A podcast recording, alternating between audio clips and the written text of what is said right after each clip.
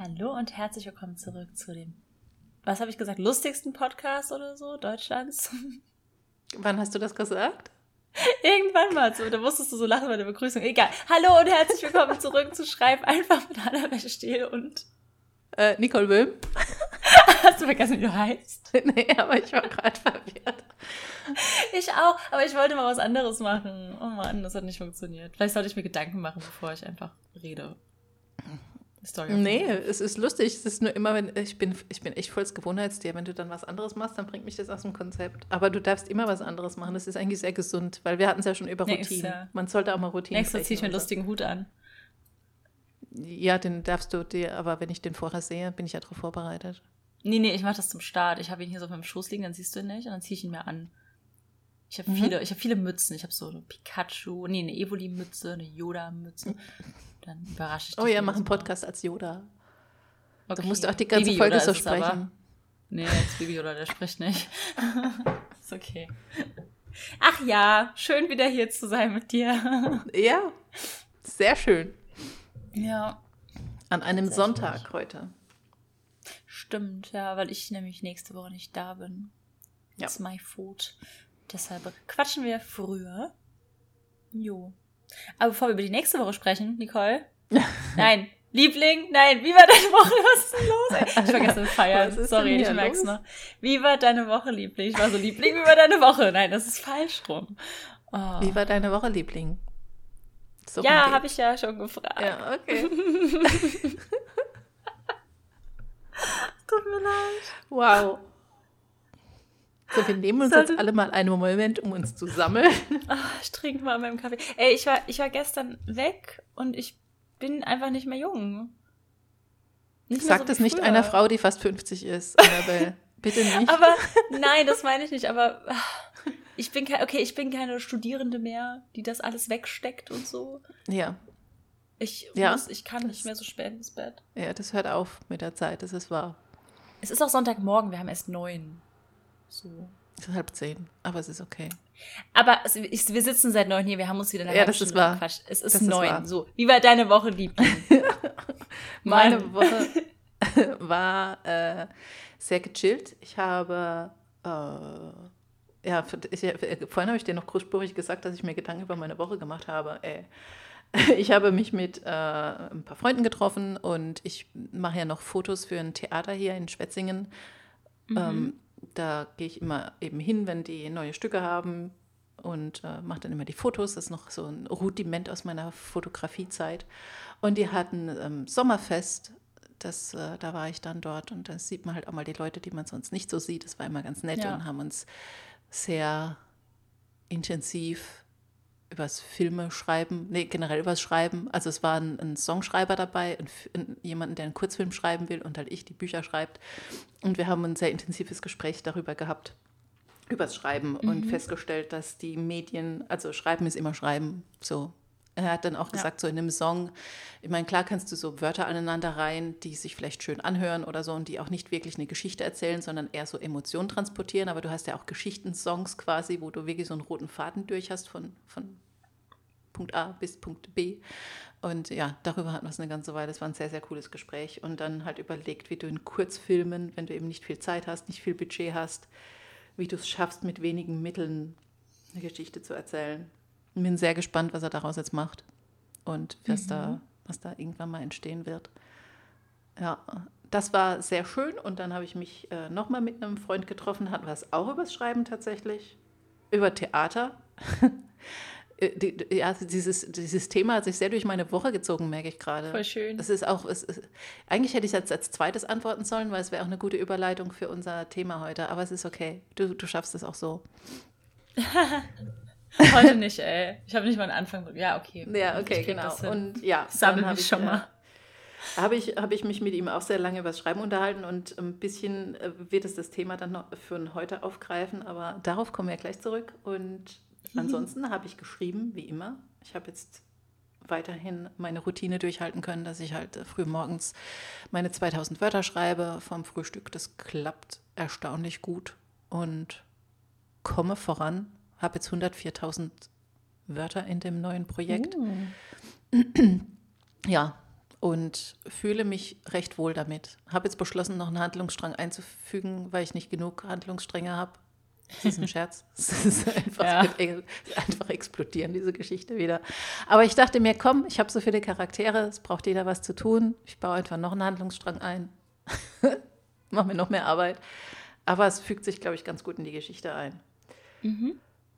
Ja, das war sehr schön, dass ich mich darauf habe konzentrieren können. Dann hatte ich noch ein richtig gutes Gespräch mit meiner Lektorin über das neue Buch, was bald kommt. Dazu gibt es jetzt wirklich bald, bald Nachrichten. Ich freue mich mhm. extrem drauf. Ich glaube, wir das wird nicht mehr so lange nach dauern. einem halben Jahr teasern. Ja, aber da gibt es bald was Neues. Geheimprojekt Nummer zwei wird bald gelüftet. Uh. Ja. Und jetzt sitze ich hier mit dir. Ja. Mhm. Zum Glück. Ja. ja. Schön. Ähm, wird das, also Geheimprojekt Nummer eins, wo du gerade meinst, 104.000 Wörter, ist ein Ende in Sicht oder noch nicht so? okay. Kommen wir zu meiner Woche. Dein verzweifelter Gesichtsausdruck. Es tut mir leid, dass ich gefragt habe. Ich dachte nur, ich kenne das ja von Worlds Collide, da war ich bei 120.000 Wörter, was mein absolutes Maximum war, was ich schreiben wollte, und es war noch kein Ende in Sicht. Und ich dachte nur so, fuck. Ähm, ja, aber es wird auch eine Trilogie insofern. Oder eine mehrteilige Reihe. Ich sage jetzt Trilogie. Ja. Ich sage immer was anderes, was es wird. Ich weiß es nicht, was es wird. Es wird eine Geschichte, eine sehr lange Geschichte. Punkt. Gut. ja. Das ist okay. Genau. Wie war deine Woche, Liebling? Äh, sehr gut. Ich habe gerade schnell nebenbei nachgeguckt, weil wir den letzten Podcast hatten. Das war ja auch diese Woche. Wir haben ja diese Woche Montag schon aufgenommen. Das heißt, vom Tolino-Fotoshoot habe ich schon erzählt. Mhm. Ähm, das war aber tatsächlich so ein Highlight. Das war richtig, richtig cool. Auch einfach die Leute wieder zu sehen. Ich kenne die jetzt schon ein bisschen länger. Und das ist immer, sonst sieht man sich beim Messen und das ist ja, hat ja nicht stattgefunden. Deswegen war es irgendwie einfach schön, sich da nochmal äh, sehen zu können und so buchige Dinge zu tun. Und ähm, Gestern war ich irgendwie auch ein bisschen stolz. Ich war, gestern war ein voll schöner Tag. Ich sollte chronologisch erzählen. Ich bin durch, ey. Der Rest der Woche ist aber nicht viel passiert. Ich habe einfach gearbeitet. Ich habe gar nicht geschrieben die Woche. Ich bin deshalb auch, glaube ich, sehr, sehr oft schlecht gelaunt aktuell. Was andererseits auch wieder schön ist, weil ich merke, wie sehr ich das Schreiben brauche. Und dass ich nicht nur schreibe, weil Vertrag, ähm, sondern weil ich es wirklich brauche und so. Es macht mich einfach glücklich. Es ist wie Therapie. Es ist einfach echt, es ist nicht eine Therapie geht zur Therapie, schreibt nicht einfach und denkt, das ersetzt das, aber es ist therapeutisch, ich sag's mal so. Und ähm, macht mich einfach sehr, sehr glücklich, weil ich mich mit Gedanken auseinandersetze, Geschichten erzähle. Es ist einfach das, was ich liebe. Und das ist sehr, sehr schön, das gerade zu merken, weil ich leider gerade sehr, sehr viel tue, was ich nicht so sehr liebe. Mhm. Und ähm, da treffe ich bin nicht dabei, Entscheidungen zu treffen, die das hoffentlich ändern, dass ich wieder mehr schreiben kann und weniger an Dingen arbeite, die gar nicht schlimm sind, aber mich einfach jetzt gerade nicht so erfüllen. Ähm, genau. Und habe aber plottet, damit ich bald wieder schreiben kann und versuche jetzt mir die nächsten Tage abends immer ein bisschen frei zu schaufeln oder ganz früh morgens, um wieder zu schreiben. Gerade war es einfach wegen Workload, habe ich einfach knicken können. Deswegen war meine Woche so, nee, ich hatte sehr oft sehr, mhm. sehr schlechte Laune. Aber gestern war richtig schön. Ähm, gestern Morgen war ich bouldern und wir hatten die ganze Halle für uns. Und ich war monatelang Geil. nicht mehr bouldern. Ich habe auch gerade einen Muskelkater des Todes und das ist richtig, richtig schön. Ich habe sehr viel Yoga gemacht, also echt so jeden Tag die Woche. Ähm, einfach um wieder so ein bisschen bessere Laune zu bekommen, ein bisschen fitter zu werden und so. Ich habe meditiert, habe ich dir schon erzählt. Ich habe meditiert, das war auch äh, ja. cool. Ja, ich war sehr motiviert nach unserer letzten Folge. Ähm, und ja, gestern dann, Hugendubel hat gerade so eine Aktion, wo du Bahngutscheine gegen Bücher bekommst. Man darf leider immer nur fünf Bücher hinbringen. Jetzt weiß ich nicht, wie viele Perücken ich anziehe oder wie oft ich heimlich zu Hugendubel gehe, um mehr Bahngutscheine abzustauben. Den ersten habe ich jetzt, ähm, weil ich ja eh immer so viel pendeln muss, ja. dass ich dann wenigstens ein bisschen spare. Und ich habe ja eh Bücher aussortiert. Und dann hatte Bianca Geburtstag gestern und wir haben gefeiert. Und deshalb bin ich heute so durch. Aber es war sehr, sehr, sehr, sehr schön. Und ja, ich glaube, das war meine Woche. Also gestern war der beste Tag, weil es einfach, ich habe wenig gearbeitet und einfach super viel mit Freunden und Freundinnen gemacht. Ähm, und heute wird auch ein guter Tag. Heute sehe ich dich und nachher fahren wir im Boot. Ich hoffe, ich falle nicht ins Geil. Wasser. Ja. Ja, und wenn kannst du ja schwimmen. Ja, stimmt schon. Aber ich bin halt dann auch sehr nass und es ist sehr, sehr kalt. ich weiß nicht, ob ich das dass möchte. ich einfach so pragmatisch bin. Kannst ja schwimmen. Kannst ja schwimmen. Also ich werde nicht sterben, das ist mir schon klar. Ich möchte es trotzdem nicht. Aber hör mal, in einem NA-Roman wäre das einfach voll das Ding. Oh, komm, das ist, wird eine Überleitung. Annabelle. Siehst du mein Gesicht? Nee, ganz kurz, wo wäre das ein Ding, wenn ich. Da ist ja niemand, um mich zu retten. Denkst du, ich will, dass dieser wahrscheinlich Ü60-jährige, fast pensionierte Bootsfahrer mich da aus dem Wasser doch zieht? gar nicht. Im NA-Roman wäre das ein hotter Dude. Der, dann Der mich aus der Leipziger Pleiße rauszieht. Ja, das klingt romantisch. Da habe ich richtig Bock drauf. Also. Aber das wäre doch eine gute Szene, die du einbauen könntest in deinen Roman, um den Übergang zu schaffen. Nicole, machst du, machst du gerade einen Übergang zu unserem heutigen Thema? Also, Ja. Proud Mama hier gerade. Das war gar nicht schlecht. Also, Nicole, was ist denn unser heutiges Thema? Ja, heute wollen wir uns damit beschäftigen. Ähm, wir suchen nach dem heiligen Gral des Schreibens. Glaube ich. Ähm, Jetzt hast du es ziemlich verkackt eigentlich, weil das ist nicht Warum? unser Thema. Ja, der Heilige Gral des Schreibens. schon. Der ist Schreib ein bisschen- einfach, das ist unser Motto. Ich finde schon ein bisschen, dass es der heilige Gral ist, wenn du diese, wenn du diese Sache lösen kannst. Aber ähm, genau, nee, wir suchen heute nach einer oder einigen Methoden, wie man von Punkt A zu Punkt B kommt. Das heißt, du hast schon deinen Plot quasi gebaut. Du weißt, was am Anfang passiert, du weißt, was am Ende passiert, aber wie kommst du dahin und wie fühl, fühlst du den Raum zwischen diesen Punkten? Wenn du nicht gerade in die Leipziger, in den Leipziger Fluss springen willst und dich ein heißer Typ Ja. rettet. Der, der reißt dann auch noch sein Shirt vorher vom Körper, damit es nicht nass wird. Ja, und dann gibt es dir danach, damit du trocken bist. Also Ja. tatsächlich ist es doch eine gute Überleitung gewesen, weil das funktioniert. Siehst du? Ja. Mhm. Ja. Genau, Hätte, es war ja, nämlich. ihr schon mal eine Szene, die euch von A zu Ja? Bringt. Ja? Mhm. Es war nämlich eine Frage, die mir die Woche ähm, gestellt worden ist von der Sanja Lehmann. Also vielen Dank. Auch nochmal danke für deine liebe Mail. Habe mich wirklich sehr, sehr, sehr gefreut. Und genau, da hat sie eben gefragt, wie kommt man auf den Plot zwischen den großen Punkten? Also sie hat zwar ein Ende und sie weiß, äh, sie weiß aber eben nicht genau, wie sie dorthin kommen soll. Und die Plot-Methoden zeigen ihr halt theoretisch, an welcher Stelle was stehen müsste. Also klar kannst du dann halt sagen, ähm, wenn du jetzt auch mit der Sieben-Punkte-Methode plottest, dass da jetzt ein, Pinch kommt oder ein Plotpoint oder der Midpoint oder was auch immer. Aber es fällt dir wohl schwer, das umzusetzen und die Zusammenhänge, Zusammenhänge eben herzustellen.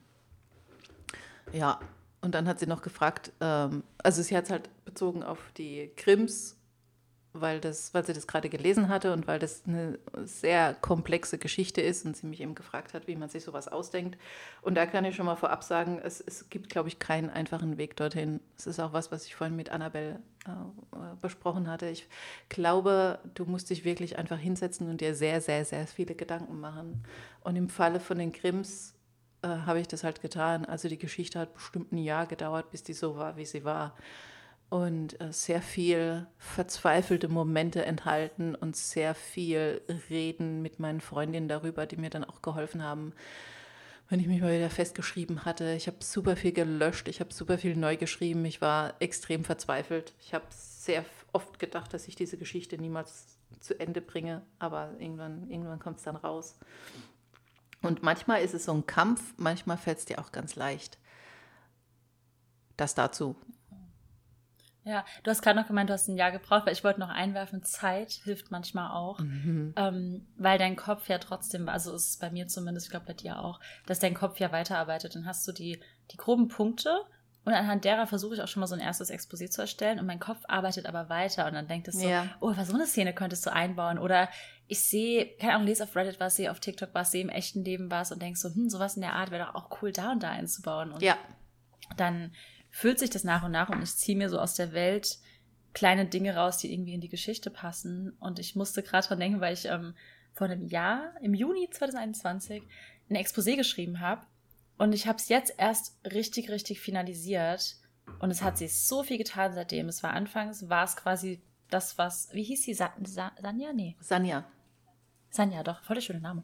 Ähm, was, Mhm. sie, was sie meinte, dass du so Plotpunkte hast und da kannst du ungefähr eine Handlung machen, aber so dieses, das Herz der Geschichte und so diese Genau. ganzen kleinen Dinge, die, die dazu führen, dass du es liebst, sind ja dann in der Regel noch nicht alle final. Und die haben jetzt ein Jahr lang, es ist ja wirklich ja ein Jahr her, quasi in mir weitergearbeitet und jetzt ist die Geschichte richtig rund und sehr viel länger, das Exposé auch. Es sind jetzt nicht mehr Ja. drei Seiten, es waren jetzt 17 oder so. Ähm, und jetzt habe ich diese ganzen kleinen Szenen und ich habe, glaube ich, klar, ich habe mich auch schon mal bewusst hingesetzt und das aufgeschrieben und so, aber die meiste Zeit war es einfach, beim Zähneputzen kam mir noch was oder beim Einkaufen, in so ganz willkürlichen Momenten, wo ich einfach meine Gedanken habe wandern lassen. Und ich glaube, bei mir hilft Zeit immer. Selbst wenn ich schon was unter Vertrag habe, ähm, kommen danach mehr und mehr Sachen. Beispiel Worlds Beyond, das ist kein großer Spoiler. Ich hatte das ja schon lange unter Vertrag. Und dann war ich Monate später auf so einer Banksy-Ausstellung in Berlin und habe beschlossen, dass ich was mit so einem Künstler einbauen möchte in die Geschichte, weil mich das mit Banksy so beeindruckt hat. Und so fühlt sich die Geschichte. Und die Geschichte an sich, der Plot, der grobe bleibt ja gleich, aber ich habe halt diese ganzen Dinge noch drin. Mhm. Und die kommen halt nach und nach. Also bei mir zumindest. Ich glaube nicht, dass ich. Ich setze mich selten bewusst hin und denke, ich brauche jetzt noch Dinge, die müssen in die Geschichte. Ich nehme das aus dem Alltag mit irgendwie. Ja, das ist voll schön. Ja. Ähm, ich glaube, ich mache es ähnlich und ich merke es jetzt auch gerade, weil du gerade sagtest, äh, gemeint hast, dass das World so lange schon unter Vertrag war und dass es so noch gut in dir, in dir brodeln konnte quasi. Ich merke das jetzt tatsächlich mit der äh, einen Geschichte, die jetzt gerade draußen ist. Also die habe ich mit meiner Agentin äh, ja schon vor einer Weile fertig gemacht und das Exposé und die Leseprobe und so, das sind jetzt alles bei Verlagen und da warten wir jetzt gerade auf Rückmeldung. Und die Idee zu dieser Geschichte hatte ich, glaube ich, aber auch schon so vor eineinhalb Jahren vielleicht. Mhm. Dann lag die auch ewig lange rum, weil äh, wir zwischendrin Golden Hill gemacht haben und noch was anderes. Und wir kamen so beide nicht wirklich dazu, aber wir hatten halt damals schon so den Weltenbau aufgebaut und den groben Plot und so weiter. Dann habe ich mich da nochmal dran gesetzt, ein halbes Jahr später, dann hat sich einfach alles nochmal, also nicht alles verändert, aber es hat sich echt viel verändert.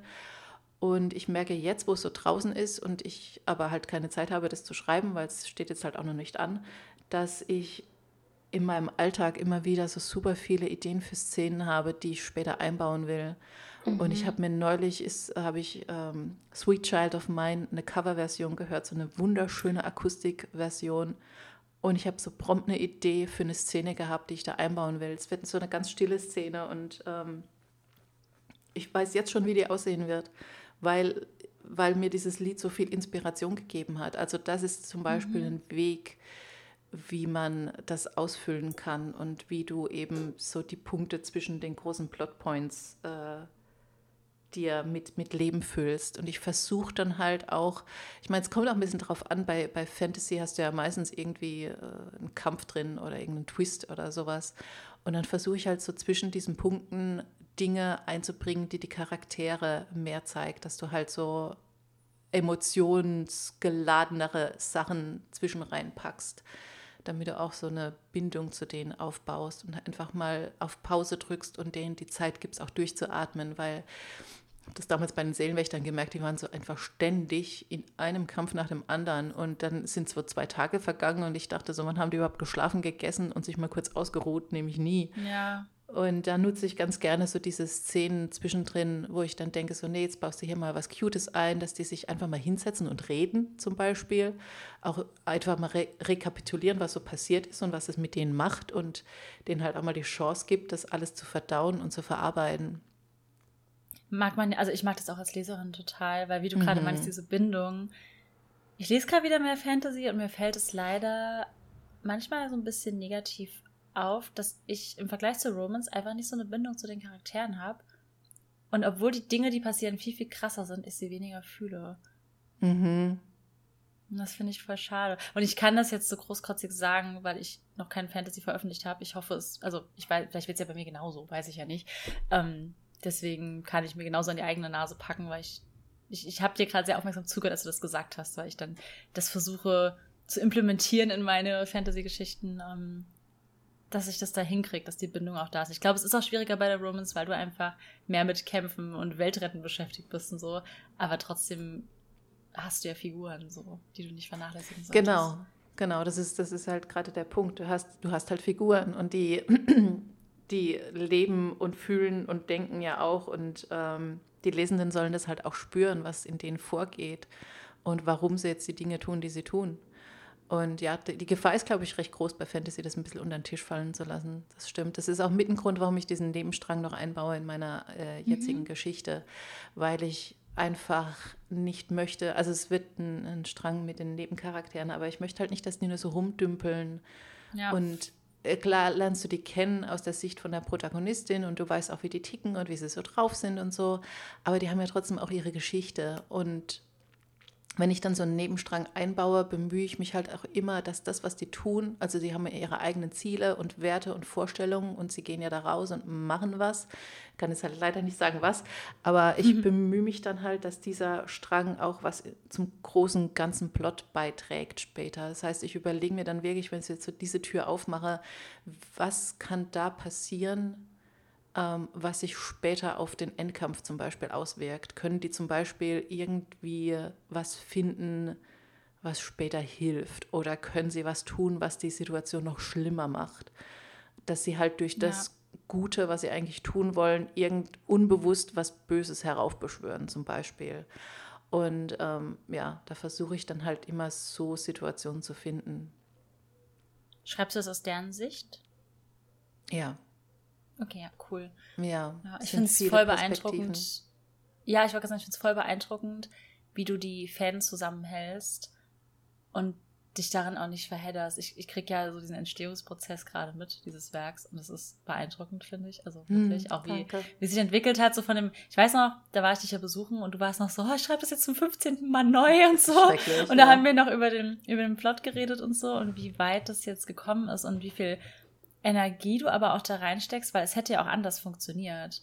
Aber ja. dass du dich da reinhängst, das Bestmögliche daraus zu machen und dann jetzt nochmal einen Strang einbauen, das ist ja nicht einfach, ich schreibe was dazu, du musst es ja einweben in die Geschichte an mehreren ja. Stellen und so. Ja. Ich finde das, ich freue mich richtig, richtig doll aufs Lesen. Ich finde das wahnsinnig beeindruckend, wirklich. Dankeschön. Wie viel Ehrgeiz du da reingehst, ja. Ähm, genau, was, was ich noch sagen wollte, wegen, wegen der roten Fäden und so. Ähm, manchmal schreibt man auch Szenen, so ging es mir bei Fadeaway. Und ich habe die Szene mal vorgelesen, alle lieben sie, aber ich habe sie rausgekickt aus dem Buch, weil sie nichts zum Plot beigetragen hat. Da habe ich einfach eine Szene geschrieben, der haben, ähm, die war aus Milans Sicht und die waren alle in so einer Bar und haben so eine Arcade-Bar. Es war auch richtig, richtig schön. Ähm, ich liebe die Szene bis heute, habe sie super gern geschrieben. Aber sie hat nichts beigetragen zum Buch. Sie hat den Plot nicht vorangebracht, die Charaktere auch nicht wirklich, weil man, man wusste schon, dass die ganz, ganz dicke befreundet sind. Ähm, ja, wie du halt meinst, das hat wieder die Situation besser noch schlechter gemacht. Es war eine schöne Szene, sie hat Spaß gemacht, sie zu lesen und zu, schreiben, aber sie hat nichts zur Handlung beigetragen und dann ist sie rausgeflogen. Mhm. Und damals, das war mein zweites Buch, war ich, also ich, ich habe es eingesehen, warum sie raus muss, aber ich war so, oh, voll schade und ah, vielleicht mal irgendwann eine Bonusszene und so. Und heute denke ich so, was ein Glück hast du sie rausgeworfen. So schön und gut sie auch ist, die Szene. Sie hat nichts zur Handlung beigetragen. Und das ist ja auch okay. Man kann ja auch Szenen schreiben, weil damals, jetzt frage ich mich eh bei jeder Szene, trägt sie was zur Handlung bei, muss sie wirklich rein, vor allem, weil ich ja immer sehr, sehr lang schreibe. Ähm, aber es ist auch okay, das am Anfang nicht zu 100% perfekt zu machen und einfach Szenen rauszuschmeißen am Ende. Also, mhm. das, das stört ja auch nicht. Nee, nee, überhaupt nicht. Also ich meine, das äh, mache ich so irgendwie dauernd, dass ich irgendwas schreibe und dann schmeiße ich es wieder raus. Also es passiert mir halt sehr ja. oft. Und gerade jetzt auch im Fall von den Grimms, ich glaube, da habe ich bestimmt so 50 oder 60.000 Euro, äh, Euro. 50 oder 60.000 Wörter äh, für Umme geschrieben. Einfach ja. weil ich gemerkt habe, das, das bringt mir jetzt nichts. Und ich, ich versuche halt auch immer, so wie du sagst, dass, dass der, also die Szene muss halt irgendwie einen Sinn haben. Das heißt, ich versuche dann halt immer das, was da passiert in dieser Szene, auch manchmal weiß ich nicht genau, wohin es führt. Das war bei den Seelenwächtern tatsächlich oft der Fall. Und ich habe mir wirklich oft Bein selbst damit gestellt. Wenn ich jetzt zurückblickend würde ich auch manche Sachen rauswerfen. Aber das mhm. passiert bei einer Serie schnell, weil das Ding hat 42 Bände und wenn du Band 10 schreibst und irgendwas ja. behauptest und du merkst so im Band 20, oh, jetzt muss ich ja noch dieses Ding aus Band 10 irgendwie auflösen, weil du schleppst die ganze Zeit mit mir rum und eigentlich brauche ich das gar nicht mehr. Ähm, das, das passiert leider bei ja. so großen Projekten und ähm, Deswegen will ich jetzt halt auch, deswegen kann ich ja auch nicht sagen, was dieses neue Projekt, wie viele, wie, wie lang das noch wird, weil ich würde es echt gerne so in der Rohfassung wenigstens runtergeschrieben haben, so komplett, mhm. ähm, weil du dann die Geschichte halt dichter machen kannst, weil du ja. dann Szenen am Anfang hast, die du halt noch viel, viel besser anpassen kannst, damit es auch Sinn ergibt, was hinten rauskommt und du merkst eher, was du vorne weglassen kannst oder was du noch einbauen musst. Und manchmal ist es nur so ein Satz oder irgendeine Sache, die du vorne noch äh, ganz geschmeidig einweben kannst, äh, die dir rückblickend dann halt hilft. Und so entsteht ja auch diese Logik in Büchern, weil Sanja hatte halt auch gemeint, dass alles so, also bei den Krims so logisch durchdacht ist und so und dass das alles so aufeinander aufbaut und nichts zufällig ist. Und ähm, so entsteht es eben, dass du halt irgendeine Behauptung aufstellst in Kapitel 2 oder so und dann in Kapitel 20 greifst du das halt nochmal auf. Und äh, manchmal im Fall der Seelenwächter war es halt, waren es halt Dinge, wo ich gedacht habe, das hätte es jetzt nicht unbedingt für die Geschichte gebraucht, aber ich habe es dann halt trotzdem aufgegriffen, weil ich es nicht im Raum stehen lassen wollte und habe dann halt mhm. halt versucht, noch irgendwie einen Sinn hinzubiegen. Manchmal macht es ganz neue ähm, Möglichkeiten auf. Tatsächlich hat es mir auch oft geholfen, weil ich dann dachte, oh ja, auf die Lösung wäre ich jetzt gar nicht gekommen, wenn ich diese eine Sache jetzt nicht die ganze Zeit mitgeschleppt hätte. Äh, manchmal passiert es durch Zufälle, gerade so vom Finale von Staffel 1, äh, wo ich dann, das hatte ich glaube ich schon mal erzählt, wo ich überlegt hatte, wie ich den Endboss äh, bekämpfe. Mir ist ewig lang nichts eingefallen, was, was, was die ihm entgegenstellen könnten. Und dann ist mir eine klitzekleine Sache eingefallen, die in Band 5 passiert. Und es war eine totale mhm. Banalität und die hätte ich auch gut weglassen können. Aber diese Banalität hat mir geholfen, den Boss dann zu besiegen im Endkampf. Und dann rückblickend denkst du dann wahrscheinlich, oh ja, geil, das hat sie sich von Anfang an so gedacht, aber in dem Fall war das wirklich purer Zufall ja. gewesen. Das aber es wirkt halt von auch. außen betrachtet wie mhm. so ein mhm. richtiger Geniestreich. Wow, Nicole das in Band ja, 5 ja, ja. eingeleitet, damit sie das in Band 42 mhm. auflösen kann. Nee. Genau, so war es nicht, ja. das um, hättest das du einfach niemals sagen sollen. Du hättest jetzt sagen sollen, ja, und dann, liebe Sanja, musst du dir von Anfang an genau überlegen. Es war sehr ehrlich, das ist schön. Ja, aber das ist halt auch was, glaub, ich, ich glaube tatsächlich, dass das viele Schreibende auch so machen. Und ähm, ich glaube, dass ja, vieles, safe. was sich so durchdacht an hört oder sich so liest, wo du denkst, so geil, das hatte ich von Anfang an gewusst, dass das passieren wird, ähm, einfach auch ein Zufallsprodukt ist. Oder du halt denkst, ähm, oh ja, cool, jetzt kann ich ja diese eine Sache nochmal aufgreifen, die ich da geschrieben habe. Ja. Und das ist vielleicht auch so ein Tipp, was ich vielleicht auch nochmal mitgeben kann, wenn du dann am Ende von deinem Buch ankommst und du überlegst, so wie kann ich da noch so ein bisschen Spice reinbringen oder was könnte jetzt noch Cooles passieren oder ich will da noch einen Twist reinmachen oder so. Blick einfach mal zurück auf die Geschichte, die du bis dahin geschrieben hast und schau, ob du so irgendwie so Kleinigkeiten findest, dass mal irgendjemand irgendwas gesagt hat oder irgendwie, in dem Fall war es halt ein Artefakt, was, da, äh, was ich da gebraucht habe. Ich will jetzt auch nicht zu sehr spoilern, aber überleg mal, ob es irgendwie was gibt, ein Artefakt, ein Amulett, äh, ein Buch, irgendwas, was sie da gefunden haben und du denkst so, geil, das kann ich jetzt nochmal am Ende verwenden. Und dann baust du das ein und dann denkt jeder, das hast du von Anfang an so geplant. Das mhm. funktioniert Ich glaube auch, dass das gut. super oft genauso entsteht. Wir meinen das ja gerade mit so, ja, und dann fällt einem das wieder ein. Ich glaube, richtig oft sitzen AutorInnen auch verzweifelt da und denken so, shit, wie kriege ich das jetzt rund? Und dann geht mhm. man ja den mhm. Text nochmal so im Kopf durch und denkt so, ha, da war doch was. Und dann nimmt man sich da einfach irgendwas und ja. biegt es so gerade, dass es wieder passt. Ähm, das ist okay. Und ich glaube, zumindest in der Romance, ich weiß nicht, ob es in der Fantasy auch so ist, das heißt nicht, dass auch mal Dinge einfach da sein dürfen. Es darf auch mal eine Person einfach ein Hobby haben, weil es ein Hobby ist. Es muss nicht alles immer 100% ja. zu was beitragen. Ja. Ähm, Charaktere sind ja auch vielschichtig und du kannst nicht jede Seite äh, perfekt darstellen, das ganze Buch über. Das wird einfach auch dann total aufgebläht werden. Ähm, aber gerade bei so, bei so Plot-Dingen. Und was ich jetzt das erste Mal machen will, damit alles genau Daseinsberechtigung hat, ist so einen richtig, richtig stringenten Szenenplan. Und damit meine ich gar nicht, dass ich mir alles schon aufschreibe, was auf jeden Fall passieren muss, aber halt so Sachen, so und so kann es passieren und die in die Szene. Beispiel, der Mann rettet sie aus der Leipziger Bleiße, sie ist mhm. triefend nass und dann kommen sie sich da das erste Mal näher und dann hast du schon so eine witzige Szene, ähm, wie der Ü60-Jährige und die unter 30-Jährige nicht näher kommen. Ich, mö ich möchte das nicht. Ich habe jetzt Angst vor dieser Bootsfahrt, Nicole. Aber, Was? Ähm, ja, danke. Warte mal, wenn das ein hotter ähm, Dude ist, der dieses Boot führt, dann möchte ich ein Bild davon. Möchte ich das trotzdem, ja, dann mache ich den Foto meinetwegen, aber ich möchte trotzdem nicht in die Pleiße fallen. also wahrscheinlich fahren wir nicht mal über die Pleiße. Ich weiß gar nicht, wo diese Boot so lang geht, aber nee, möchte ich bitte nicht. Ähm, auf jeden Fall kannst du dann so Szenen dir auch einfach schon denken. Und zum Beispiel im Gespräch, wie jetzt gerade mit Nicole, ich finde, im Gespräch kommen super witzige Sachen zustande, weil du dich so hochschaukelst mit Freunden und Freundinnen. Wenn ja. du einfach Leuten, und die müssen gar nicht schreiben, wenn du einfach Leuten von der Story erzählst, jeder, jeder lebt ja, jeder wird ja geprägt vom Leben und von irgendwelchen lustigen Ereignissen oder kann dir irgendwelche Anekdoten erzählen. Wenn du da einfach erzählst, das und das ist grob mein Plot und gerade weiß ich noch nicht, naja, hier, ich mache jetzt mal Beispiel Romans, weil ich gerade mehr in der Romans bin beim Schreiben, wenn ich wieder schreibe. Hier, ähm, hier ist sie noch an der Uni und sie muss diesen Typen nochmal wieder treffen, aber eigentlich begegnen die sich nicht. Was könnte denn da sein? Und dann plottet man einfach so zu bisschen zusammen, wie man vielleicht selbst mal in eine lustige Situation gekommen ist, jemanden wiederzusehen. Oder hey, was könnte sie für Hobbys haben? Wo könnte sie hingehen? Und einfach so ein bisschen der Austausch. Man kann das auch allein machen.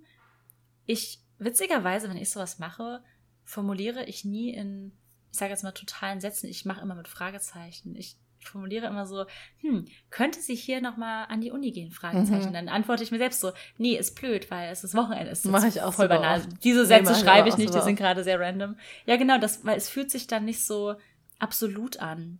Ja. Es fühlt sich dann alles nur nach Möglichkeiten an. Dann gehe ich wirklich, ich schreibe immer mit Fragezeichen. Meine ganzen Notizbücher sind einfach nicht, nicht voll mit Plotpunkten, sondern Plot-Fragezeichen. Immer mit, ja, ähm, bräuchte sie noch ein cooles Hobby? Fragezeichen. So, ja, sie könnte Bogenschießen. Ha, ist Bogenschießen zu, bla, bla, bla. Und dann, wie als hätte ich eine Konversation mit mir selbst, schreibe ich in meine Notizbücher. Ja. Ja, das ja, mache ich tatsächlich hilft. auch oft. Ja, das hilft wirklich sehr.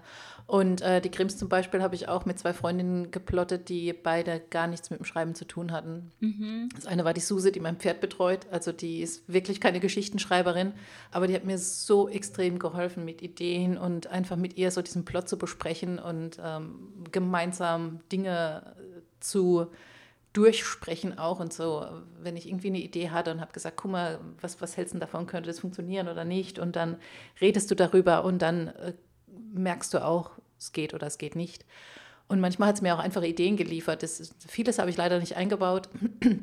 Irgendwann baue ich es nochmal in eine Fantasy-Geschichte ein, weil sie hat mir dann irgendwann mal erzählt, ähm, die haben auch Hühner und ähm, sie hat dann auch neue Hühner gekauft und sie hat gemeint, wenn du Hühner integrieren willst in die Gruppe, dann stellst du die am besten, setzt du die am besten nachts rein, wenn die Hühner alle schlafen, die sitzen ja da auf ihrer Stange und dann hockst du einfach das Huhn mit auf die Stange. und das hat dann da übernachtet und es gehört am nächsten Morgen zur Gruppe das ist dann halt einfach so. Also es wäre wohl, ich weiß nicht, ob es stimmt, vielleicht können mir die Hühnerexperten schreiben, aber sie hat es halt gesagt, Voll dass du halt einfach das Huhn nimmst, das nachts auf die Stange setzt und dann wachen alle Hühner morgens auf und dann ist das neue Huhn da, aber sie machen sich keine Gedanken drüber, weil das nachts dazu gekommen ist. Keine Ahnung. Hühner und da, sind so seltsam. Hühner sind super seltsam. Und da hatte ich mir dann halt zum Beispiel auch so überlegt, ja, die könnten dann, äh, so Ash und Christine waren die Protagonisten, könnten dann äh, zu irgendeinem so Volk in Abalion, also Abalion war die Märchenwelt, gehen und, und äh, zu denen kannst du halt nur, wenn die schlafen. Ansonsten töten sie dich sofort. Also die lassen so quasi keinen in ihre Mitte, sondern du wirst dann halt sofort umgebracht und die reden auch nicht mit dir. Aber wenn du dich halt in dieses Camp quasi von denen schleichst, wenn die mhm. schlafen und du legst dich einfach dazu, wie wenn du so, ne, wenn du zur Gang gehörst und du wachst am nächsten Morgen auf und frühstückst mit denen, dann ist es für die voll lässig. Dann gehörst du einfach zur Gruppe und dann reden die auch mit dir. Äh, die Szene hat es leider nie ins Buch geschafft, weil ich es dann Schade. doch nicht reingebracht habe. Ist, aber ist, so ich, auch entstehen random, halt, tatsächlich. Ja, aber Abalion ist halt die Märchenwelt, da passiert ja eh alles. Ja, also, okay.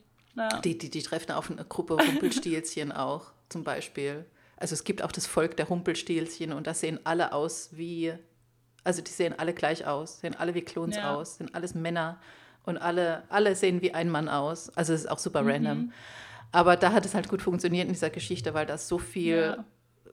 Äh, Märchenzeugs einfach drin war. Und ja, das, das, hm, so entstehen Ideen. Ich bin einfach gerade nur fast, ich bin immer noch zu fasziniert von den Hühnern. Von was? Von den, von den Hühnern. Wenn ich das nächste Mal in der Heimat bin, bei meiner also Familie, Familie, Großeltern und so, probiere ich das. Ich klaue irgendwo ein Huhn, setze es nachts da rein und gucke, ob es funktioniert. Ja, mach das. Die haben einen Hühnerstall. Ja, werde ich. Es gab ja, auch, gab ja auch vor kurzem dieses Huhn, was mit dem LKW mitgefahren ist. 500 was? Kilometer oder so. Ja, ja, das hat sich, ähm, die, die hatte da irgendwie so eine Hühnerfarm, da wohl auch Hühner frei rumrennen. Ich weiß nicht, so 300 Hühner oder so. Und eins ist halt ausgebüxt und hat sich auf einem LKW hinten, wo die so angehängt werden, hat sich das ja irgendwie zwischen reingesetzt. Und es saß wirklich die ganze Fahrt über, über mehrere hundert Kilometer, saß dieses Huhn in diesem LKW hinten drin. Ich weiß nicht, wie viel Angst das arme Tier gehabt haben muss, ey. Und der LKW-Fahrer hat es dann halt irgendwann gesehen, als er an der Raststätte war und hat dieses ja. Huhn rausgeholt. Das so. Hat das Huhn wieder zurück nach Hause gefunden? Nee, er hat dann angerufen dort und er hat gesagt, er muss es nicht wieder bringen, aber er hat es jetzt in eine andere Hühnerfarm dann gegeben. Also das Huhn Was? Die wollte das nicht wieder? Nee, die hat ja, ja 300 Hühner oder so gehabt, ey. Jetzt wird es bestimmt mehr geliebt. Ich liebe übrigens, ihr habt es nicht gesehen, Nicole hat gerade so ein zitterndes Huhn nachgemacht kurz. ich bin mir nicht sicher, ob es so gezittert hat, Nicole.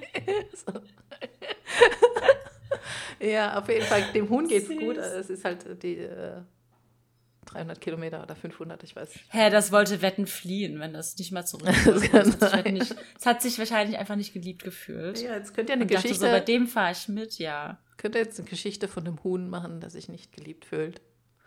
Das ist so traurig. so viel zu Hühner. Ich hoffe, ich hoffe, ich hoffe, dieses Huhn findet sein Glück und lebt jetzt sein bestes Leben.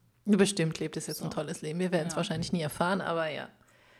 Ähm, ich google das nachher. Ich kriege das Wetten raus. Hat Wetten einen Instagram-Account jetzt, weil es so berühmt geworden ist? Das kann sein. Ich, ich gucke nach. Erzähl den Leuten Dinge über.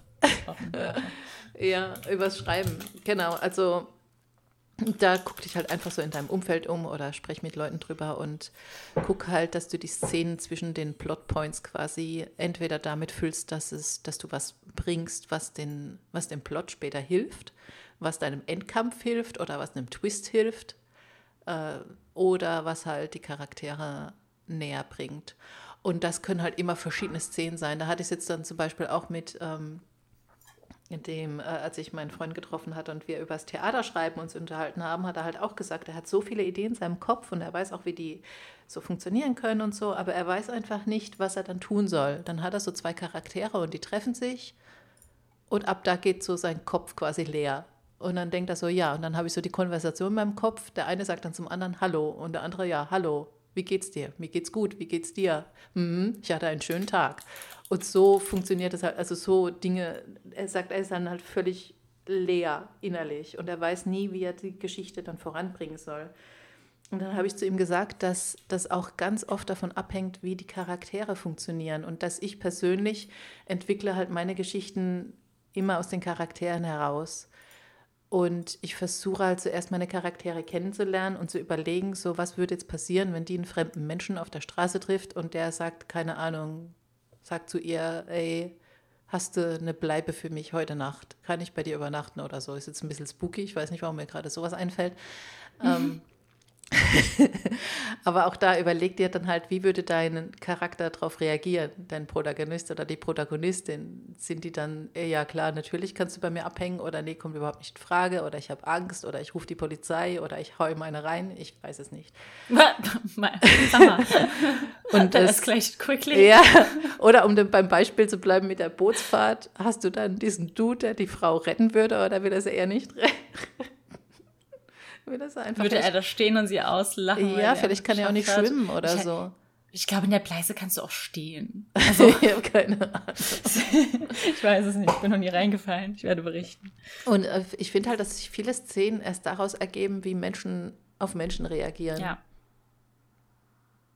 Ja, ich hatte auch ähm, Schreibworkshop die Tage wieder und da hatten wir eine Szene, ähm, da meinte eine Teilnehmerin, ähm, die, die einen wahnsinnig tollen Plot hat, wie ich finde. Aber sie meinte, dass sie aus der Sicht des männlichen Protagonisten, ich versuche es gerade so zu formulieren, dass man nicht so viel mitkriegt, äh, wer es ist und welcher Story, ähm, dass sie aus der Sicht noch nicht so ganz greifen kann, wie er tickt. Und bei ihr hat sie das total. Und ich fühle das, weil bei mir, bei die, wir sind da ja genau andersrum. Bei mir sind ja die Frauen immer direkt super klar und bei dir die Männer.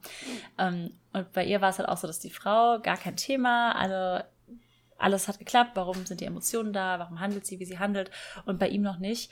Und da meinte ich halt, weil mir das immer hilft, ähm, dass sie vielleicht eine Szene schreiben könnte aus seiner Sicht in einer normalen Situation und in einer Extremsituation. Damit meine ich jetzt gar nicht, er wird gejagt und äh, muss sein Leben verteidigen, sondern so, wie reagiert eine Person, wenn sie mit mega viel Einkäufen an der Kasse steht und dann funktioniert die Kreditkarte nicht. Das habe ich damals bei Miriam von Runaway geschrieben, diese Szene, weil sie ist sehr unsicherer Mensch und das hat sie wahnsinnig in, in, Stress versetzt und so. Einfach so Situationen, so wird die Person nervös, wird die ganz locker, fragt jemanden, ey, hast du das Geld, ich paypal's dir gleich. Also so Kleinigkeiten, einfach schon Alltagssituationen, wie eine Person da reagiert, können voll viel Aufschluss darüber mhm. geben, wie die Person, wie der Charakter der Person ist und so. Das ähm, hilft total, finde ich. Ja, also wie reagiert eine Person auf Alltagssituationen? Ja, das hilft ja. tatsächlich sehr. Mhm. Darf ich noch Facts zu dem Huhn droppen? Du darfst Facts zu dem Huhn droppen. Es hat mich nämlich nicht. Okay, das Huhn heißt jetzt Mercedes. Das ist von Hannover, also nach Rheinland-Pfalz, also in meine Heimat quasi gereist.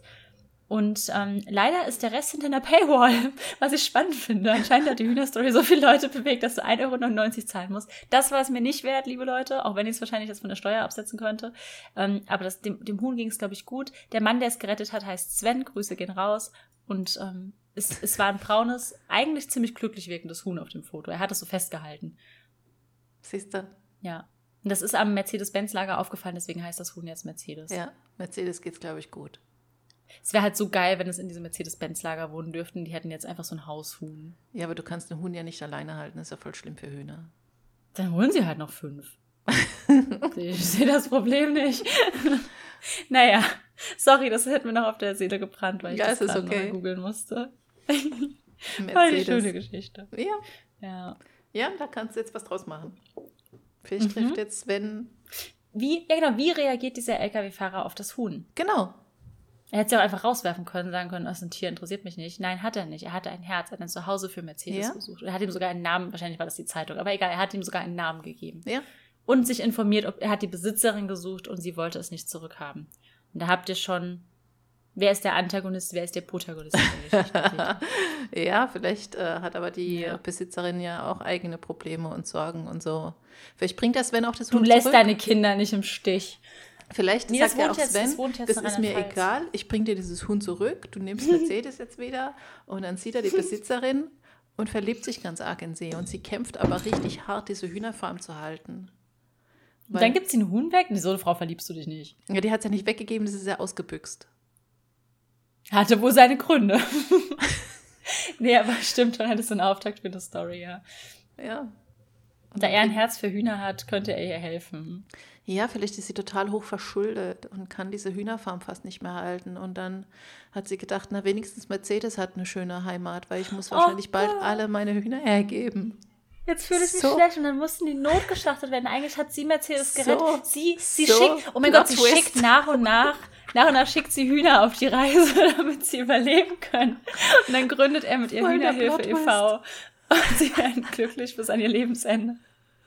Also ich weiß nicht, ob es Man kann aus allem eine Geschichte machen. Ob es klug ist, Hühner hinten auf den LKW, auf diese Achse da zu setzen, wahrscheinlich eher nicht. Vielleicht packt sie ihre Hühner besser das nächste Mal in Kartons und stellt die so richtig in Autos oder so oder verschenkt die auf richtige Art und Weise. Aber ja, vielleicht ähm, schmuggelt sie jetzt einfach diese Hühner raus, weil sie die retten will.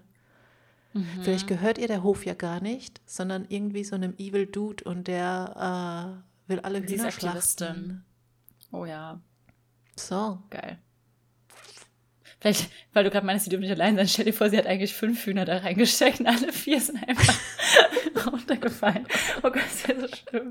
Auf jeden Fall sehr, sehr viel Material für diese Geschichte. Ja. Und Ja. so füllst du halt den Gap zwischen den, zwischen den Lücken. Du machst dir halt einfach Gedanken, was könnte logischerweise im Leben passieren. Und dann im Ja. besten Fall trägt es was zu deinem Plot bei und im besten Fall bringt es dich halt voran. Und es leider, glaube ich, gibt es da keine einfache Lösung drumherum. Du musst dich einfach hinsetzen, dem Ganzen Zeit lassen, Geduld haben Ja. und äh, auf den Prozess vertrauen. Und lass die Leute leiden. Also nicht die Leute, sondern deine Charaktere. Ja, mach immer alles schlimmer. Mit jeder Ja, Szene, die wirklich. passiert, mit allem, was sie tun. Am besten versuchen sie irgendwas Gutes zu tun und wollen helfen und was besser machen. Und am besten machen sie dadurch alles schlimmer. Mhm. Habe ich in Worlds Apart, kommt ja jetzt bald raus, ähm, der Prolog ist schon traurig und dann mache ich eine Schippe nach der nächsten auf Casey und ich bringe sie erst so richtig an den Boden und dann Mhm. geht's erst los so. Ja, Ja. ja. Einfach immer wieder Charaktere fertig machen. Ja, genau. Und in der Fantasy guckst du halt einfach, dass das, was, dass das äh, am besten ist so dieses auslösende Evil, was am Schluss zuschlägt, auch noch davon abhängig, weil Menschen am Anfang Fehler gemacht haben, aber aus guten Gründen. Weil wenn sie die halt aus, aus irgendwelchen Motiven heraus machen, weil sie sagen, sie wollen eigentlich Gutes tun und dann tun sie irgendwas und das, das ermöglicht aber halt erst diesem großen Bösen zu entstehen. Und dann, Ich bin gerade voll happy, weil ich das, ich habe ja zwei Fantasy-Dinger rausgeschickt und in beiden habe ich das so. Das macht mich gerade ein bisschen stolz. Mhm. Ja. Ha. ist bei Ja. meinen tatsächlich auch immer so. Also auch die Krims, der Krim ist ja so ein, das ist kein Riesenspoiler. Also es ist auch in der Kurzgeschichte äh, die ich für Hast die du auch schon mal erzählt, glaube ich. Ja. Genau, also der, der Grimm ist ja entstanden, weil zwei Männer in die gleiche Frau quasi verliebt waren und dem einen wurde als Herz gebrochen. Ich meine, klar, hätte er vielleicht anders reagieren können, anstatt sich zu selbst zu verfluchen. Äh, und der andere hat die Frau bekommen. Und so ist dieser Grimm damals entstanden. Ist grimmig geworden. Ja. und äh, bei den Seelenwächtern tatsächlich, äh, die, die das große Böse bringt, hatte sehr, sehr, sehr gute Motive. Weil sie wollte tatsächlich einfach nur die Menschen retten und der Welt helfen, besser zu werden. Aber die Art, die sie ausgesucht hatte, das zu tun, war nicht sehr klug. Das hatte sie aber nicht mhm. gesehen. In ihren Augen war das halt gut. Und zwar auch logisch, aber ja, hat sehr viele Dinge ausgelöst, die dann sehr viel Böses fabriziert haben. Es ist eben echt schwer, über Geschichten zu erzählen, wenn man nicht spoilern will. Ja, aber eigentlich auch super logisch. Also bei mir auch, aber auch auf Seite der Antagonisten ist es ja oft so, die wenigsten Leute gehen ja davon aus, dass sie böse sind. Nee. Auch ein Donald Trump denkt, er ist ein super netter Kerl ja. und tut das Gute für die Welt. Ja. Also jeder handelt ja, weil er denkt, er tut das Richtige ja. und Gute für sich und seine Umgebung. Also was heißt jeder? Die meisten. Ich weiß nicht, wie es bei Serienmördern ist, ich denke nicht. Aber insgesamt einfach.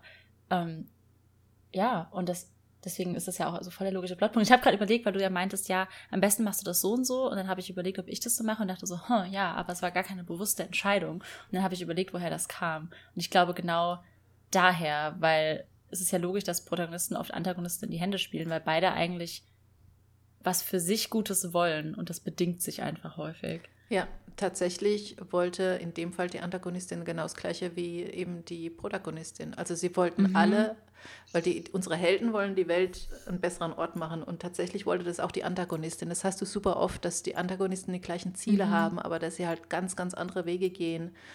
Und, in Marvel. Ähm, ja, genau, wie in Marvel.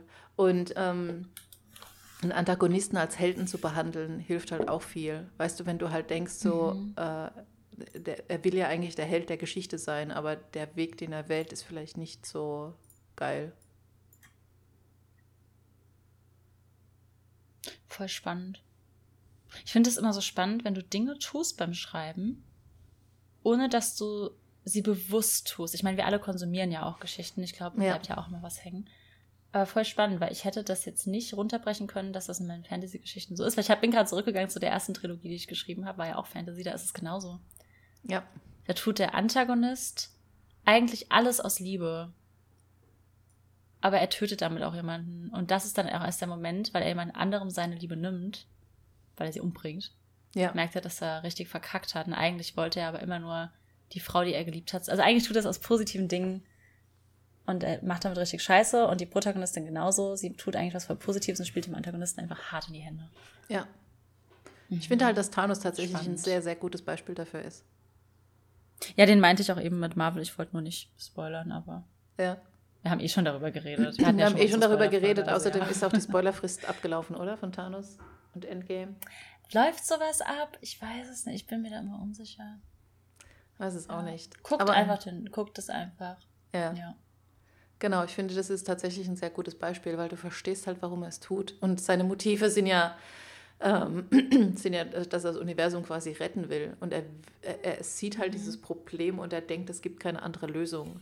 Und tatsächlich ist seine Lösung ja auch, wenn man es mal runterbricht, sehr effektiv und wahrscheinlich. Effektiv, ja. Ja. ja. Und es auch, war. Wahrscheinlich ist es auch die einzige Lösung, to be honest. Wahrscheinlich, ja. Aber das ja. ist halt. Ähm, wenn du, wenn du halt auch sowas schaffen kannst, dass du sagst, so die Lösung für dieses Problem ist aber moralisch gesehen also moralisch gesehen mhm. ist es falsch, was er macht, aber logisch betrachtet ist es sehr schlau. Richtig. Genau. Ja. Und wenn du sowas, wenn du so einen Konflikt erschaffen kannst für deine Geschichte, dann hast du halt auch immer so dieses Gefühl, also es kratzt so immer an deinem, an deinem, an deinem Hinterkopf so ein bisschen, wo du denkst, so ja, ich kann ihn schon verstehen, aber ja, es ist nicht gut, was er da macht. Aber trotzdem kann ja. ich es nachvollziehen. Und dann hast du immer so dieses, diese Reibungen äh, die, also und ich liebe das halt total, wenn, wenn, wenn du sowas hast in der Geschichte. Ja, und ich, ich habe das schon mal gesagt, wir hatten ja auch schon mal über Antagonisten gesprochen. Ich liebe solche Antagonisten und ich hacke immer, ich habe nie was von Stephen King gelesen, ich weiß, dass er grandios ist, aber er hat mal gesagt, der, die beste Antagonistin sei Umbridge Und das finde ich nicht, weil die hast du einfach nur. Und ich mag Antagonisten nicht, die du einfach nur hast. Also klar ist schon auch Daseinsberechtigung, aber in meinen Augen richtig gute Antagonisten und Antagonistinnen sind ja. eben genau solche, ja. die du schon irgendwie auch verstehen kannst. Oder auch ähnliches Beispiel von ähm, Inferno von Dan Brown, hast du das gelesen? Ja. Oder gesehen, es gibt auch einen Film. Da ist es ja ein ähnliche, ähnliches Motiv wie bei Thanos. Und ich, ich mag das, weil du trotzdem du stimmst nicht mit überein, es ist moralisch verwerflich, aber du verstehst es. Und es gibt Erklärungen für ein Verhalten und das finde ich viel, viel besser als einfach nur, ja, die Person ist super scheiße und alle hassen sie und sie ja. hasst alle. Ja. Das ist so, ja, aber auch das hat ja irgendwo hingeführt, wie ist die Person so geworden? Ja. Also nicht, dass es das rechtfertigt, aber es muss ja Hintergründe geben und so und deshalb, ja. Mhm. Ja, weiß nicht, mag es Finde ich auch gut. Ich meine, ich habe auch, ich hab auch Antagonisten in der Story, die einfach nur böse sind, weil sie böse sind und weil sie viel Macht wollen. Also du musst es nicht immer so runterbrechen, dass ja. du sagst, so man, äh, die, die haben so alle ein, ein höheres Ziel. Aber ähm, tatsächlich habe ich auch einige, die wirklich einfach nur böse sind und die äh, es funktioniert ja Macht auch. wollen. Das funktioniert natürlich auch, ja. Ja. Aber ich meine, du hast auch nicht immer den Raum zu sagen, warum. Aber ich wette, ja. selbst bei denen, die Macht wollen, wenn du ganz weit zurückgehen würdest in die Kindheit. Ja, manchmal, so, meistens liegt ein bisschen in der Kindheit Freud.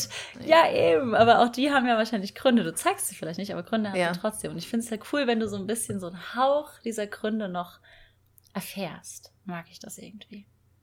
Lässt mich auch irgendwie immer so ein bisschen mehr mit Fiebern. Aber ich sage jetzt immer, das stimmt wahrscheinlich gar nicht. Es gibt auch super viele Stories, die ich gelesen und gesehen und gehört habe, wo die Antagonisten einfach nur antagonistisch waren und das ist auch okay. Die Fun Geschichte funktioniert ja, ja, trotzdem. Ja, natürlich funktioniert die Geschichte. Ja. Das äh, kannst du dir aber halt überlegen. Kannst ja auch mehr Herr der Ringe. Ja. Zum Beispiel. Das ist mir funktioniert großartig. Funktioniert super. Liebe die Geschichte. Und ich, ich hat Sauron also du erfährst nicht, ob Sauron eine schwere Kindheit hatte. Ich nehme an, vermutlich. Aber Wahrscheinlich. Da brauchst, du brauchst es nicht für die Geschichte. Es funktioniert und es ist ein guter ja. Antagonist. Ja. ja. Genau, du kannst auch mehrere Antagonisten in der Geschichte haben. Also ja. wenn du Subplots aufmachst und so, dann, auch da kannst du dann sagen, äh, hier passiert irgendwas zwischen, also hier baust du Konflikte zwischen Charaktere auf, wo einer eben diese antagonistische Seite einnimmt, dass du sagst, er macht was moralisch Verwerfliches aus guten, also aus in seiner Sicht guten guter Motivation raus. Äh, ja. Aber es ist halt moralisch verwerflich, was er da tut. Und dann hast du eben die, die sich dagegen stellen. Und das kannst du natürlich auch immer im Kleinen ja. machen. Oder um beim Herr der Ringe-Beispiel zu bleiben, weil es haben wir immer gesagt, gute Gründe. Gute Gründe müssen nicht immer sein, dass sie moralisch, also dass sie eigentlich was Gutes bezwecken wollen. Weil ich musste jetzt gerade an Sauron denken, habe so gedacht, hm, wer wäre ein Antagonist, den du verstehen kannst? Saruman, hasse ihn, aber er handelt, bei ihm ist es doch eigentlich mehr Feigheit. Es ist ja nicht, es ist nicht positiv motiviert und trotzdem verstehst du Feigheit. Du findest sie nicht gut, aber du verstehst es trotzdem. Ja. Nicht im Sinne von, oh ja, ich kann voll nachvollziehen, dass er auf diese Seite gewechselt ist. Nee, aber du verstehst aus seiner Feigheit hinaus, warum er gewechselt ist. Ja. Und da, da ist es ja nicht so, dass er positive Beweggründe hat. Er will einfach seine eigene Haut retten, aber trotzdem verstehst du es irgendwie. Ja, weil du dir da vielleicht auch Gedanken drüber machen kannst, was würde ich denn in so einer Situation machen? Weil ja. das Lebens, also der Überlebenswille, das ist ja auch was, was jeder kennt. Und wo du dir ja. halt auch überlegst, wenn mein eigenes Leben bedroht ist, was, was tue ich dann? Ich glaube, das ist was, was du dir mit der deutschen Geschichte ja eh schon super häufig diese Frage stellst und so. Und da gibt es ja auch wieder Abwandlungen. Rettest du nur deine Haut? Hast du eine Familie? Also es gibt super viele Beweggründe für Antagonisten. Ja. Und nicht alle Antagonisten sind böse. Manche sind einfach vielleicht feige oder retten ja. jemand anderen mit ihren Handlungen oder ja. sehen sich gezwungen, irgendwas zu tun. Ja. Was es auch sehr gut schafft. Voll spannend. Ja, ich weiß nicht genau, ob ich es empfehlen soll oder nicht, aber es ist die Serie The Boys extrem. Ja, ich, ich liebe The Boys, also ja. Ja, und es spielt, es spielt sehr, sehr damit, was ist gut, was ist böse, was, also, und was ist mhm. richtig, was ist falsch. Ja, ich, ich ja, weiß nicht. Ja, vor allem, weil. weiß nicht genau, ob ich sie empfehlen soll, weil die Serie ist wirklich durchgeknallt und krank. Ja, sie ist schon, sie ist sehr derbe. Man muss das mögen. Ich persönlich liebe das, deswegen ist es genau meine Serie. Und ich mag bei dieser Serie, dass du einen Antagonisten hast und du hast ihn. Und dann kommt jemand, der ist noch schlimmer. Und plötzlich kriegst du Mitleid mit dem vorherigen Antagonisten und so. Und ich finde, das macht diese Serie so gut. Ja, und ah. sie zeigt halt sehr gut, ähm, dass du. Ich versuche jetzt wieder ein Beispiel zu bringen, ohne zu spoilern also es gibt so einen Charakter, das heißt, der heißt The Deep und äh, an den musste ich gerade denken, als ich das meinte, ja. Der macht zu Beginn der Serie wirklich schlimme Dinge. Ja. Ja, und die Serie schafft's, dass du in Frage stellst, ob er wirklich so böse ist. Ja. Und ja, ist er eigentlich. Aber trotzdem, ja. Ja, weil, ist er weil, eigentlich. Weil es noch schlimmer wird. Ja, aber trotzdem gibt es Punkte in der Serie, wo du wirklich richtig Mitleid mit ihm hast. Mit allen, finde ich. Es gibt immer Punkte, es gibt so Szenen, äh, Game of Thrones macht das tatsächlich auch Ich, muss, gut. ich wollte es gra- ah, wir denken so gleich. Ich wollte es gerade sagen, auch wegen auf ihrem, Theon. auf ihrem Stuhl. das Ja, das- weil ich mich so freue, weil ich habe so gedacht, wann ist Nicole fertig, dass ich Game of Thrones, weil ich musste gerade an Theon denken, zum Beispiel. Ja. Ja, oder Cersei. Sorry, ja, erzähl. Cersei auch. Wo es ja. so viele Szenen gibt, wo, wo sie einfach, Jamie. Vor allem Buch Jamie. Oh, ja, Jamie, genau. Jamie ist auch ein sehr gutes Jamie Beispiel. Lannister. Wo du Mhm. dann einfach so deine Meinung bildest und sagst, okay, der ist Team-Antagonist äh, und dann passiert was und du denkst so, oh Ja. Mann, es tut mir jetzt leid. Ja. Mhm. Gute Geschichten machen das mit Mhm. ihren Charakteren. Aber ich will damit Ich jetzt auch nicht so sagen, viel. dass, dass es immer, dass es, dass du nur so erzählen kannst, weil wie, wie, wie Annabelle schon jetzt gerade am Beispiel von Herr der Ringe gesagt hat, was eine großartige Geschichte ist, du kannst auch wirklich einfach nur eine Macht haben, die böse ist, weil sie böse sein will. Voll. Ja. Auch das funktioniert. Und dann halt versuchen, das außenrum so ein bisschen, also die Message dann halt nicht über einen Antagonisten vielleicht zu vermitteln, sondern über das, was da außenrum passiert. Voll. Jetzt denke ich gerade über Game of Thrones nach. Krass. Ja. Bei voll vielen Charakteren, merke ich gerade. Mhm. Weil die, die sind einfach ambivalent und das passt ja auch gerade bei Game of Thrones mit diesen Machtspielereien der Länder. Du musst, du bist ja teilweise wie so ein Fähnchen im Wind und es ändert sich einfach. Es, und du wächst an diesen ganzen Erfahrungen, die du da machst und Loyalitäten ändern sich. Ach, jetzt habe ich Lust, das nochmal alles zu lesen. Aber es würde auch richtig lang dauern, deswegen Ja. mache ich es nicht. Ich würde es. Ja, und das ist in den Büchern, falls ihr es gelesen habt, das Song of Ice and Fire, es ist in den Büchern noch tausendmal besser, was gerade was die Charaktere angeht, als in der Serie. Gerade Jamie. Oh, Justice for Jamie. Ja, So, ja, krass. dafür, dass wir Mhm. dachten, wir machen hier eine 10-Minuten-Folge, ist jetzt schon wieder 56 Minuten geworden. Heftig, ey. War aber eine schöne Folge. Ja, ich hoffe, das hilft dir jetzt irgendwie was, Sanja, oder halt allen Menschen, die gerade zugehört haben.